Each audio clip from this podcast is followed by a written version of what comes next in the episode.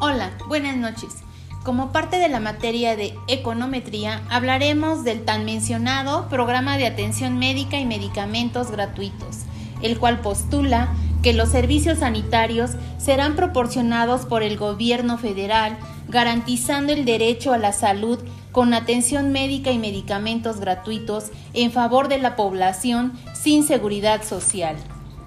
Los medicamentos no están garantizados ya que hay un desabasto de estos por parte del gobierno federal, lo que hace que la población que recibe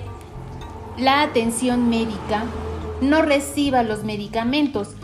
por lo que las personas de bajos recursos no concluyan los tratamientos al no comprarlos y a su vez